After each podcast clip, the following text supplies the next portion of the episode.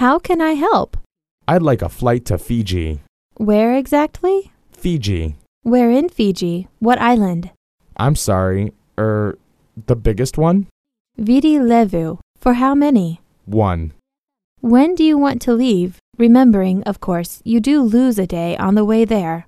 Today.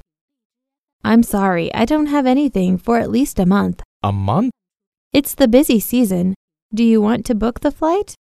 I'll make other arrangements. Last call for Chicago. All aboard. Thank you.